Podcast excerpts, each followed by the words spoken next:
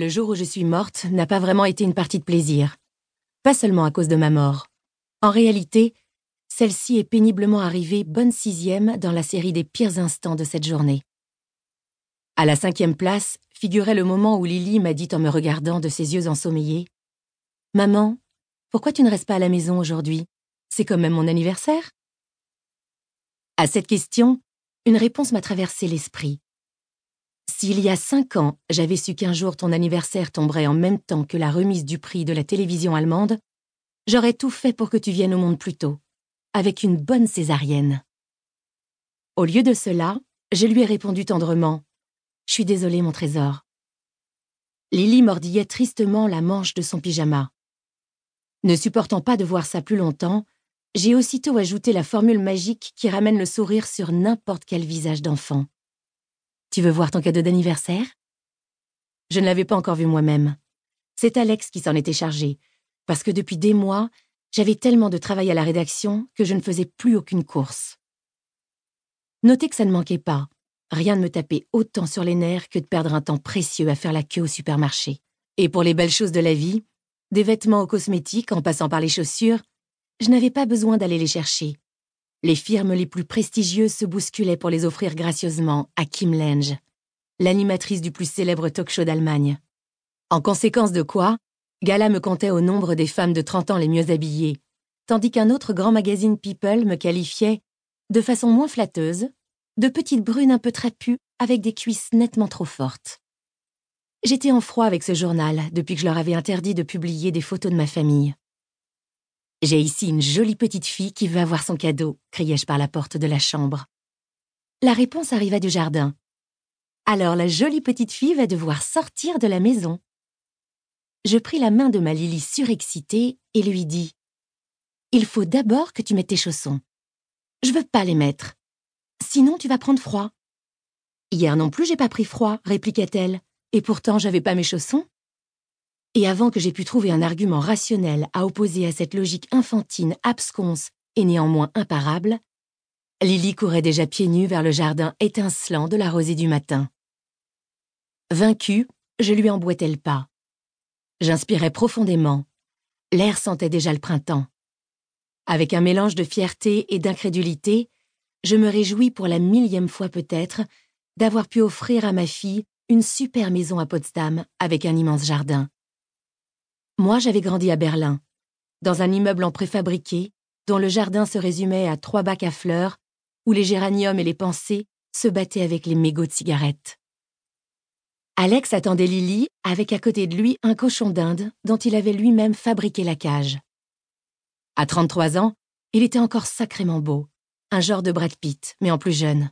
Et Dieu merci, sans cet air mal réveillé que je trouvais si ennuyeux. Sa seule vue aurait encore pu me faire craquer si nous avions été en bons termes. Mais notre relation avait atteint un degré de stabilité comparable à celui de l'Union soviétique en 1989, avec à peu près autant d'avenir.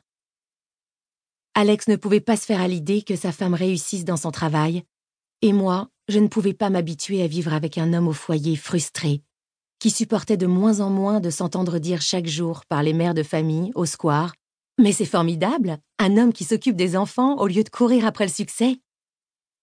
Moyennant quoi les discussions entre nous commençaient souvent par Tu t'intéresses plus à ton travail qu'à nous, pour se terminer encore plus souvent par Attention Kim, cette fois tu dépasses les bornes. Avant au moins, ça se terminait généralement par une réconciliation sur l'oreiller. Mais il y avait maintenant trois mois que nous ne faisions plus l'amour. Dommage, parce que c'était justement la seule chose qui, entre nous, oscillait entre normal et fantastique, selon notre forme du jour. Et ce n'était pas un détail pour moi. Avec les hommes que j'avais connus avant Alex, ça n'avait pas été souvent le grand frisson. Ma chérie mignonne, voilà ton cadeau. Souriant, il montrait le cochon d'Inde qui grignotait dans sa cage. Un cochon d'Inde s'écria Lily, transportée. En moi-même, je complétais avec terreur Oui, une cochon d'Inde, enceinte jusqu'aux yeux. Tandis que Lily, ravie, contemplait son nouveau petit compagnon, je pris Alex par l'épaule et l'entraînai à l'écart. Cet animal est sur le point de se reproduire. Mais non, Kim, il est juste un peu gras. Où es-tu allé le chercher? Dans un refuge pour animaux, répondit-il fièrement. Mais pourquoi ne pas l'avoir acheté dans un magasin? Parce qu'ils n'ont que des animaux qui tournent dans une roue, comme tes copains de la télé. Et vlan C'était calculé pour me blesser, et c'était réussi. Je respirais un bon coup, regardais ma montre, et dis d'une voix blanche Même pas trente secondes. Comment ça, trente secondes? Tu n'as pas réussi à me parler pendant trente secondes sans me reprocher de m'en aller aujourd'hui à cause de la remise du prix. Je ne te reproche rien, Kim. Je m'interroge seulement sur tes priorités. Si cette histoire me mettait dans un tel état, c'est qu'en réalité, j'aurais bien voulu qu'il m'accompagne à la remise du prix de la télévision.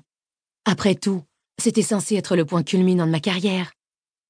Or, je pouvais difficilement contester ses priorités à lui, puisque précisément, elles consistaient à s'assurer que Lily ait un bel anniversaire. Je répliquai donc d'un ton acerbe cette idiote de cochon d'Inde est tout de même enceinte. À quoi Alex répondit sèchement Tu n'as qu'à lui faire un test de grossesse Et il se retourna vers la cage. Furieuse, je le vis sortir le cochon d'Inde et le déposer dans les bras de Lily. Tous deux, ils lui donnèrent à manger des feuilles de pissenlit, tandis que je les observais de loin. Depuis quelque temps, c'était devenu ma place attitrée dans notre petite famille. Ainsi mise à l'écart, j'eus le temps de repenser à mon propre test de grossesse, cinq ans et neuf mois plus tôt. Par un effort de volonté quasi surhumain, j'avais réussi à faire comme si de rien n'était pendant six jours. Au matin du septième jour, je m'étais précipitée à la pharmacie en marmonnant Merde, merde, merde tout le long du chemin.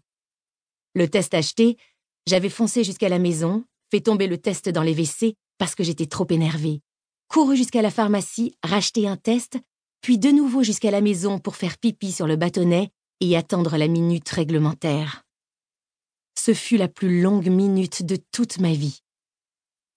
Une minute chez le dentiste, c'est long. Une minute à regarder l'Eurovision, encore plus. Mais la pire épreuve de toutes, c'est la minute qu'il faut à un stupide test de grossesse pour décider s'il affichera ou non un deuxième trait. Pourtant, quand le deuxième trait apparut, ce fut plus dur encore. J'envisageais l'avortement, mais cette idée me parut insupportable. J'avais vu Nina, ma meilleure amie, en passer par là après notre voyage en Italie, et le mal que ça lui avait fait. Malgré toutes les vacheries que j'avais pu commettre en tant qu'animatrice de talk-show, je sentais que j'aurais eu encore plus de mal que Nina à affronter le remords. Les neuf mois qui suivirent furent très déstabilisants. Tandis que je luttais pour ne pas céder à la panique, Alex, aux petits soins avec moi, paraissait fou de joie à l'idée de devenir papa. Ça avait le don de me mettre en rage, et je me sentais d'autant plus une mère dénaturée. Bizarrement, la grossesse demeurait pour moi un état abstrait. Je voyais des échographies, je sentais des coups de pied dans mon ventre, mais en dehors de quelques rares instants de bonheur, je n'arrivais pas à imaginer qu'un petit être grandissait en moi. Je passais la plus grande partie de mon temps à me débattre entre les nausées et les migraines, et à suivre des cours de préparation à l'accouchement où on me demandait de sentir mon utérus. Six semaines avant le terme, je cessais de travailler. Vautré sur le canapé du salon, j'eus alors un avant-goût de ce que doit éprouver une baleine échouée. Les journées me semblaient interminables. Sans doute me serais-je réjoui de perdre enfin les os, si ce n'était arrivé alors que je faisais la queue au supermarché. Comme le médecin me l'avait ordonné en pareil cas, je me couchais aussitôt sur le carrelage glacé pendant que les clients commentaient autour de moi.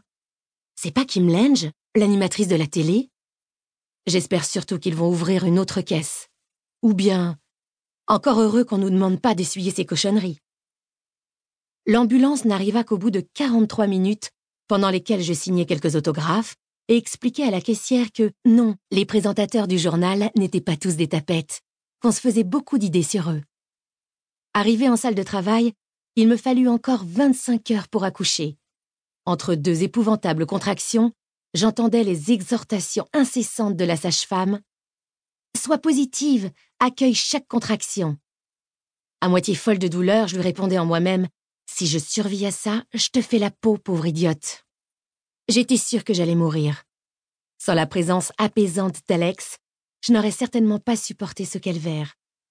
Il me répétait régulièrement d'une voix ferme Je suis avec toi, toujours. et je lui serrais la main si